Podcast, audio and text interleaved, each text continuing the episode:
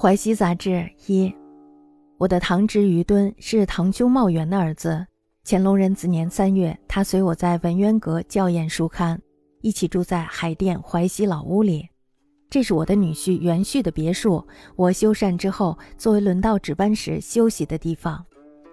他说茂元有一个朱漆藤枕，是从崔庄的集市上买来的，已经有一些年头了。有一年夏天，茂元每次枕到这个藤枕上的时候，都会听到嗡嗡的声音。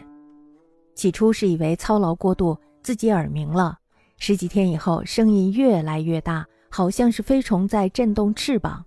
又过了一个多月，嗡嗡声传到了枕外，不等枕到枕头上就能听到。疑惑不解，于是呢就抛开了藤枕来查看。结果呢，有一只细腰蜂震动着翅膀飞了出来。藤枕周围密闭，连针尖大小的孔隙也没有，蜂怎么能在枕内产卵呢？如果枕头在没有油漆时就被蜂产过卵，又怎么能过了几年以后才生出蜂来呢？有人说这是自然界化生的，可是蜂向来都是永生，不是化生。即使真的是化生，为何不在别处化生，而单在枕头里化生呢？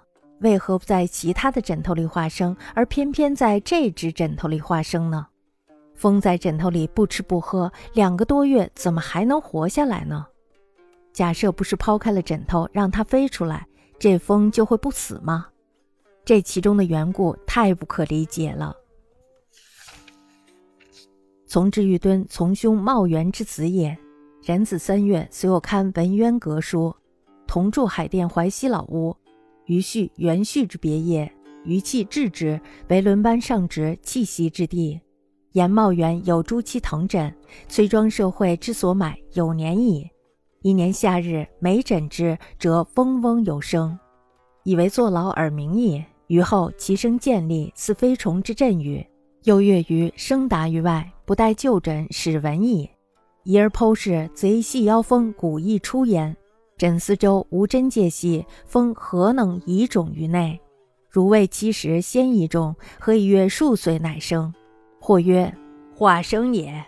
然风生以用，不以化。既果化生，何以他处不化而化于枕？他枕不化而化于此枕？枕中不饮不食，何以两月余有活？设不剖出，将不死乎？此理殊不可小也。